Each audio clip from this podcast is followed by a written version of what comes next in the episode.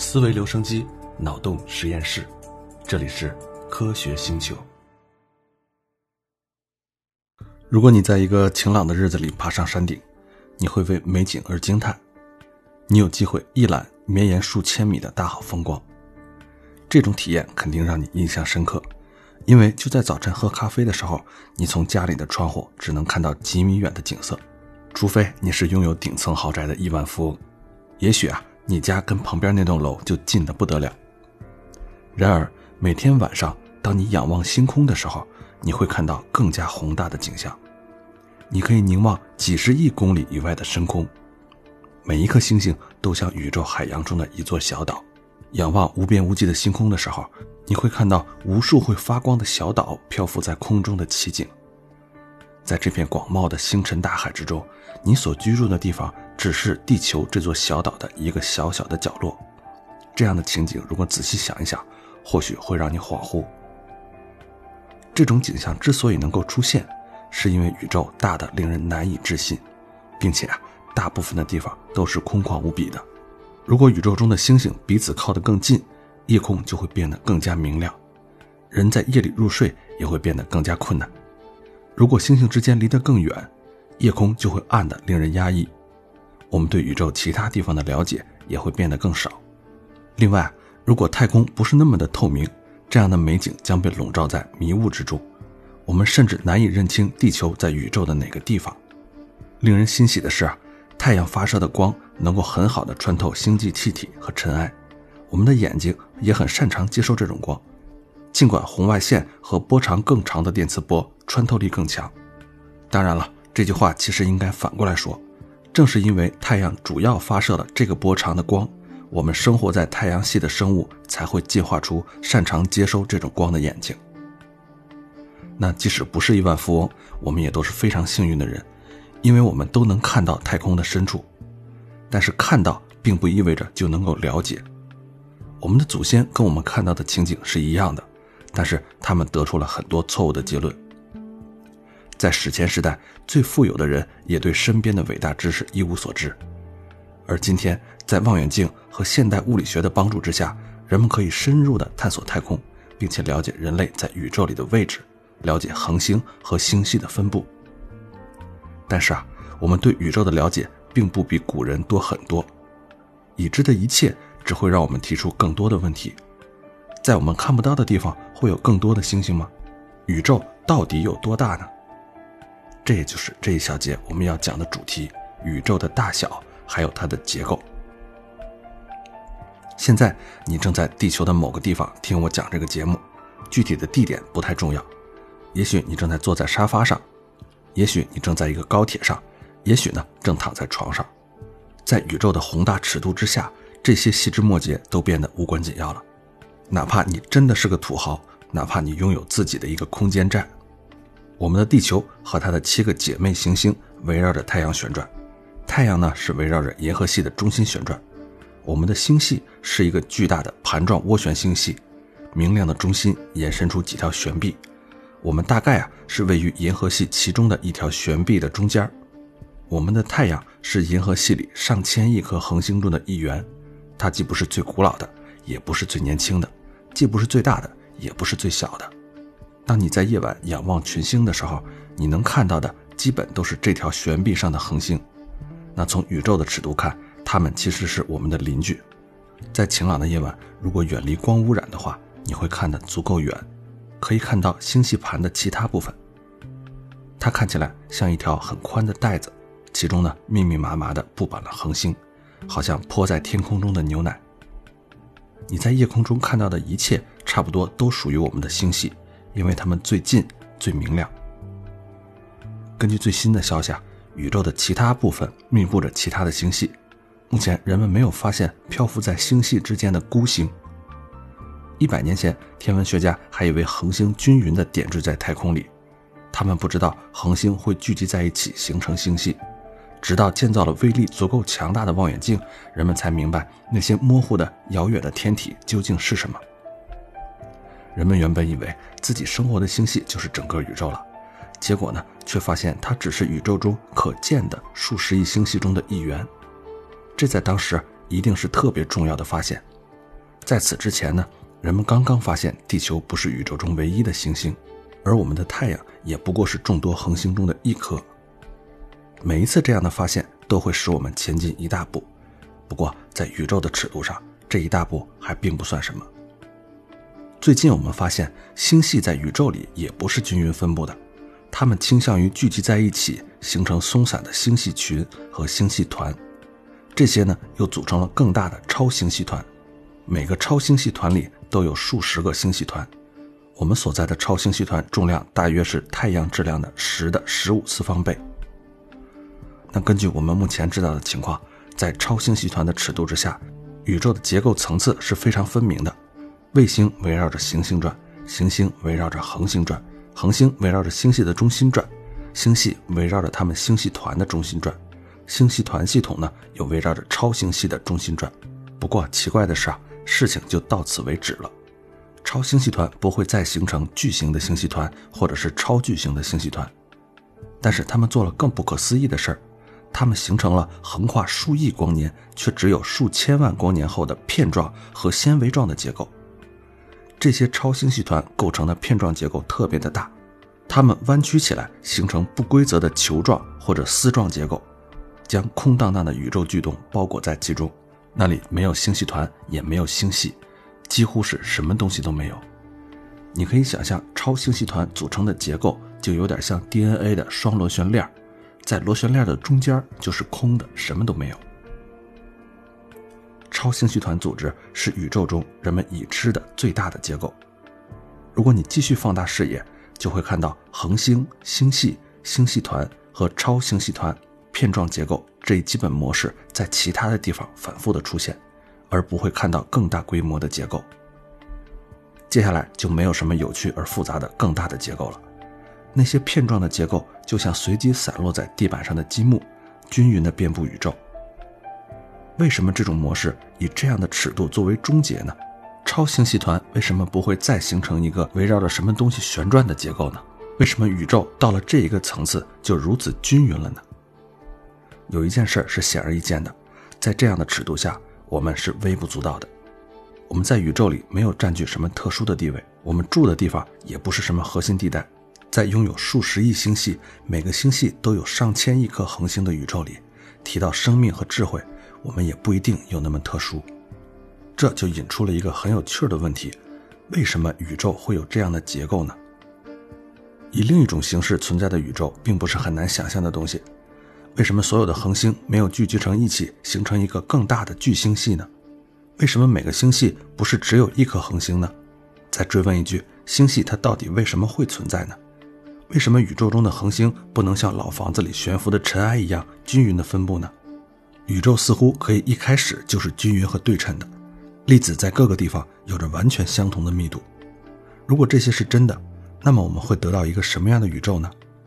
如果宇宙无限且光滑，那么每一个粒子在每个方向都会受到相同的力，这意味着没有一个粒子会被迫向任何方向移动，所有粒子都永远不会聚集在一起，而宇宙也就是停止不动的了。那反过来，如果宇宙有限且光滑，那么每个粒子都将被吸引到一个共同的地方，也就是宇宙质量的中心。那在这两种情况下，你都不会找到任何聚集在局部的团块或者结构。宇宙要么就是均匀的，要么就要聚集到一处。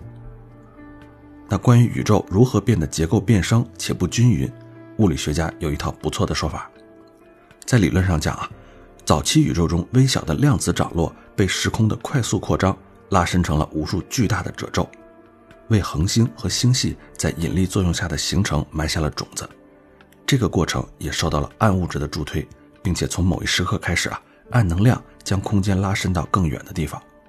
你看啊，为了使今天的宇宙有一定的结构，就需要在它很小的时候具有某种成团的性质。一旦有了哪怕最微小的质量团块，一个局部的引力热点就算出现了，它可以将越来越多的原子拉到一起，并且使它们远离所有其他原子的引力作用。你可以想象一下啊，好几家星巴克咖啡店均匀地分布在一座城市里。每一位咖啡爱好者都能被最近的几家店吸引，但是这些咖啡店和他的距离都差不多，所以他总是犹豫不决，不知道该去哪一家店。然而，如果某一家咖啡店通过冲泡过程中的一点小变化而制作出了更香醇的咖啡，那么这家店就会吸引更多的客人，客人多了，就会有更多咖啡店来到同一条街，这又吸引了更多的客人，这样就造成了一个正反馈的环路，很快就会有那么一条街，咖啡店特别的多，客人也特别多。如果没有最初的那个热点，这一切就无从开始。在早期的宇宙里，那个最早的热点，对于今天的恒星和星系结构绝对是至关重要的。那么，在宇宙的婴儿时期，是什么造成了第一个热点呢？我们所知道的讲得通的机制，只有量子力学的随机性。这个不是猜想啊，而是已经被观测到的事实。你可以回想一下，我们从宇宙微波背景中看到的宇宙婴儿期的样子。它向我们展示了宇宙在从高热带电的离子状态冷却为中性气态占主流的时刻。在那幅图像里，我们看到的宇宙是均匀的，但也不是完全均匀。一些微小的涟漪体现了早期宇宙里的量子涨落。在宇宙大爆炸里，膨胀极大地拉伸了空间，并且将那些微小的涟漪放大成了时空构造中的巨大的褶皱。接着呀。这些时空褶皱又产生了团块的聚集和引力的热点，并且在之后发展出更复杂的结构。总之啊，量子层面上随机事件的空间被快速的扩张给放大了，这引发了我们今天所看到的一切。如果没有暴涨，宇宙看起来会很不一样。物理学家怀疑，宇宙里之所以没有比超星系团的片状和球状结构更大的结构。是因为引力还没有足够的时间把那些大家伙拉到一起。事实上，今天宇宙里的某些部分直到最近才开始受到彼此引力的影响，因为引力作用同样也受到光速的限制。那未来又会怎么样呢？如果暗能量没有使宇宙不断的扩张，那么引力将继续发挥聚集的作用，由此形成更大的形状和结构。不过，暗能量的影响也很大，宇宙中有两种互相竞争的作用。引力把事物聚集到一起，暗能量却要把它们拉开。在这一刻，两种作用似乎得到了完美的平衡。这意味着我们生活在一个完美的时代。这也让我们有幸见证了宇宙中这些庞大的结构。那事情真的是这样吗？我们生活在这样一个平衡的时代，真的只是一个巧合吗？我们人类曾经自以为很特殊，比如说宇宙是地球的中心，这样的想法应该让我们警惕。因为我们很可能是在安慰自己脆弱的自尊心。根据人类现在掌握的知识，我们似乎生活在一个特殊的时代，但事实是我们也不能确定这一点，因为我们不敢确定暗能量的未来。如果它继续将宇宙拉伸，那么星系和超星系团就不会有足够的时间聚集成更有意思的结构。但如果暗能量有所改变，那么引力就有机会把宇宙中的事物拉到一起。那我们说。宇宙之所以有结构，是因为量子涨落带来了最初的密度褶皱，后来呢又被暴涨给放大了，从而为我们当前宇宙的形成埋下了一个种子。但是这些种子又是怎样长大，成为了我们所看到的行星、恒星还有星系呢？这里面的关键啊，就是引力和压力之间的平衡。在宇宙大爆炸之后，大概四十万年间，宇宙还是一个有着微小密度褶皱的炽热的中性气团。引力就是在这个时候开始行动的。这个时候啊，每一样东西都是中性的，这个非常重要。所有其他的作用力都在这一点上达到平衡。强合力使夸克结合成了质子和中子，电磁力把质子和电子拉到一起，形成了中性的原子。但是引力既不能被平衡，也不能被抵消，它是非常有耐心的。在漫长的亿万年间，这些空间里的褶皱吸引周围的气体。形成了越发致密的团块。宇宙已经存在了很长时间了，你可能想知道为什么引力还没有把所有的东西聚集成一个大的团块，形成超大的恒星、巨大的黑洞，甚至是巨型的星系呢？事情是这样的，宇宙中刚好有足够的物质和能量，可以让引力把空间变平，空间不会弯曲到足够使所有的事物重新聚集到一起。记住啊，暗能量在使空间扩张。所以，最终的结果是在大尺度上，事物都在相互远离。即便是注定无法赢得这场拔河比赛，引力仍然取得了局部的胜利。在最初的密度褶皱里形成的气体和尘埃成为了团块，只不过这些团块在整个宇宙中是分散的。如果引力把这些气体和尘埃的团块拉到一起，会发生什么呢？这个取决于这些团块有多大。一小团物质的引力只能形成像小行星啊、大岩石啊，或者干脆就是个冰疙瘩。这些东西之所以没有在引力的作用下塌缩成一个小点儿，是因为它们还有来自内部的压力。岩石里原子不愿意挤得太紧，它们会反抗。如果你想把一块岩石挤成一枚钻石，那可很不容易。这些东西啊，最终的状态是引力和压力之间达到平衡的结果。那质量更大的东西，比如说像地球那么大的行星，它的引力足够把中心的岩石和金属压缩成融化的岩浆。地球中心滚烫的岩浆就是这么产生的。如果你想嘲笑引力不够强，不如先问问自己，是不是有能力把岩石挤成灼热的岩浆。那如果有一团足够大的物质，引力还可以通过炽热的离子态把这团物质变成一颗恒星。恒星从本质上说就是处于不断爆炸状态的热核弹，唯一能使它们不散架的就是引力。引力或许很弱小，但是可以把足够多的物质聚集到一起，产生不断爆炸的核弹，并且让它维持数十亿年之久。这些恒星之所以没有立即坍缩成更致密的天体，是因为它的内部有压力。一旦燃料消耗殆尽，无法再提供对抗引力的压力，恒星就会坍缩成黑洞。我们前面的节目里说过，宇宙里大部分质量不是用来形成行星或者恒星的那些物质，大概有百分之八十的质量是以暗物质的形式存在的。暗物质可能具有我们不太了解的作用，但我们可以肯定的是，它的质量对引力效应是有贡献的。但是暗物质没有电磁力和强合力，所以在它内部没有用来对抗引力的压力。它会像普通物质那样聚集到一起，但是会持续的聚集下去，形成巨大的暗物质团。在有暗物质团形成的地方，普通的物质会被强大的引力拉进去。事实上，目前人们认为是暗物质让宇宙更快的形成了早期的星系。在没有暗物质的宇宙里，最初的星系需要花好几十亿年的时间才能形成。然而，我们现在看到的星系在宇宙大爆炸之后，仅仅几亿年就形成了。这个可真的要感谢暗物质。星系也会被引力拉到一起，但是它们有很多不同的压力可以对抗引力，所以不会坍缩成巨大的黑洞。具体的情况因星系而各异。漩涡星系没有坍缩，是因为它们旋转的非常快，角动量能够有效的使所有恒星保持距离，这也是暗物质没有坍缩成更稠密团块的原因。暗物质粒子的速度和角动量使引力很难把它们拉到一起。所以，我们看到的宇宙充满了由超星系团构成的巨大片状和球状的结构，其中啊，每个星系都有数千亿颗恒星在围绕着黑洞旋转，还有很多气体、尘埃和行星。至少一颗行星上居住着人类，我们正在仰望群星，并且思考自己的存在。但是，这样的情景会延伸到多远的地方呢？这些巨大的片状和球状的结构会永远延伸下去吗？或者宇宙中所有的物质更像是虚空之中的孤岛，或者是一片大陆呢？宇宙它到底有多大呢？如果我们能以极快的速度飞过整个宇宙，那么我们会更清楚的知道物质在宇宙中是如何排布的。更重要的是，我们可能知道宇宙能延伸到多远的地方。可是遗憾的是啊，我们飞不了很快，我们在宇宙中移动的速度是有上限的。这意味着，在开发出曲率引擎之前，我们只能试着从辽阔的外部世界来到地球的信息来回答这些问题。来自外太空的光让我们看到了怪异而美丽的宇宙画面，但是光只有一百三十八亿年的时间可以抵达到我们这里。这意味着，在一百三十八亿光年之外，任何物体对我们来说都是不可见的。可能有星系那么大的蓝色巨龙在我们的视线之外，又活蹦乱跳的。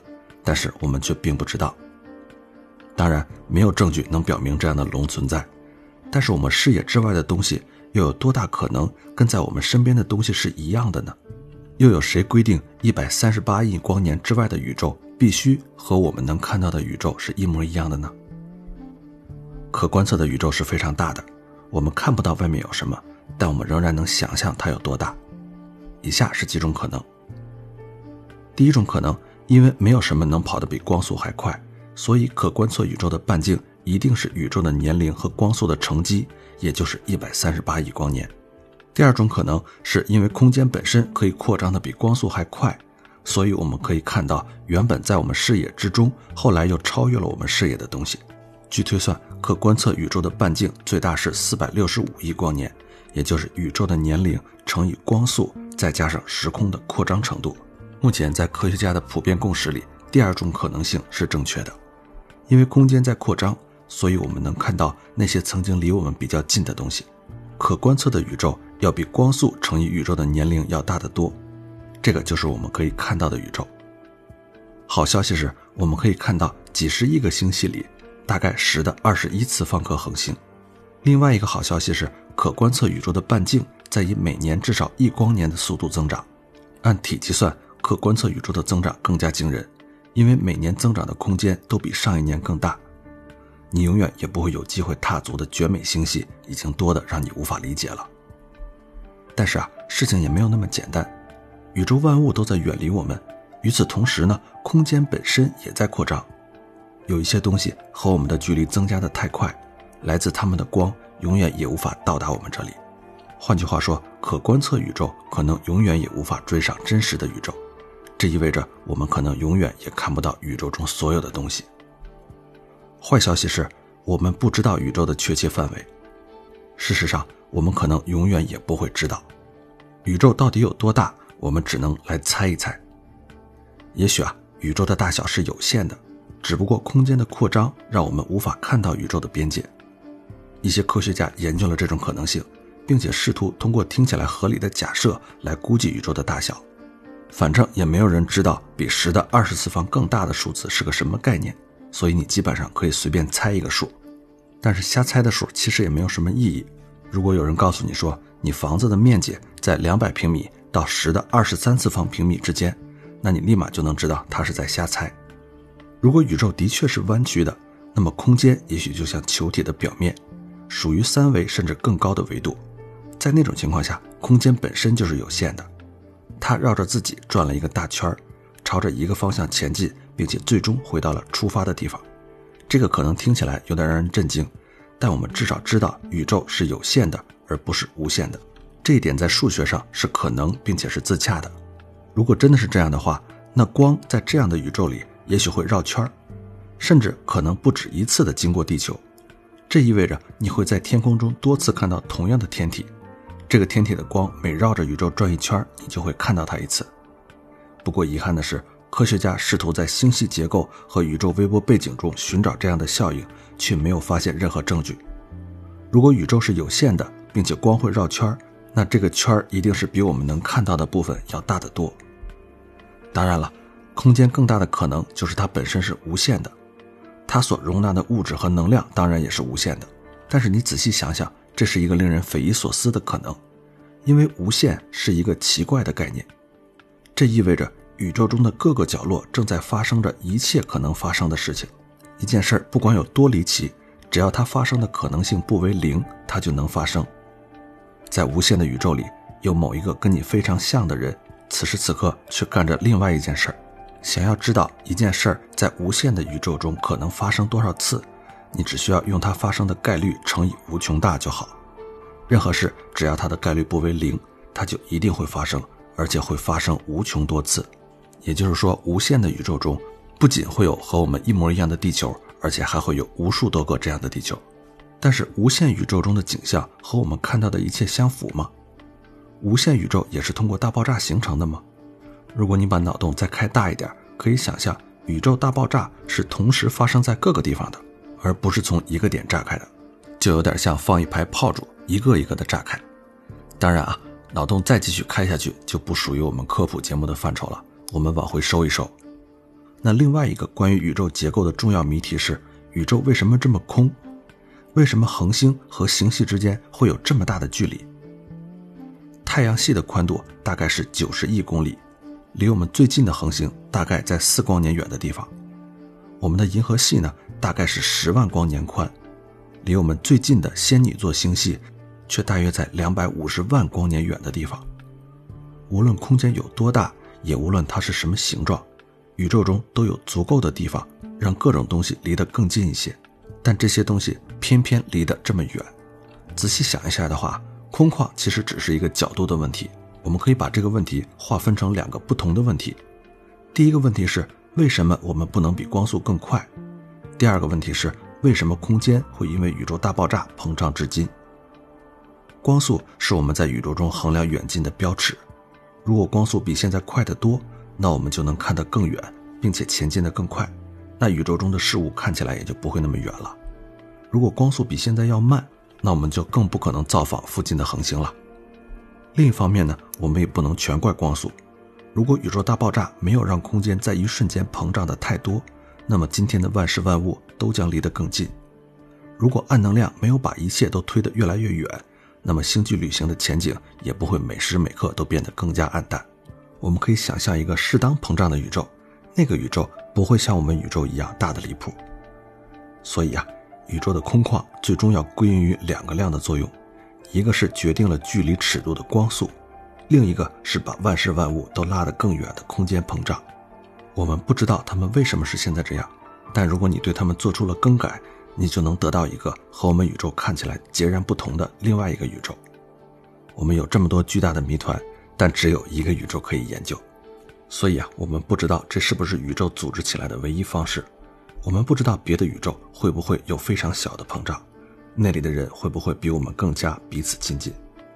当你在深夜仰望星空的时候，别忘了反思这个事实：我们关于宇宙大小和结构的所有知识，都来自于我们在地球上所能看到的光。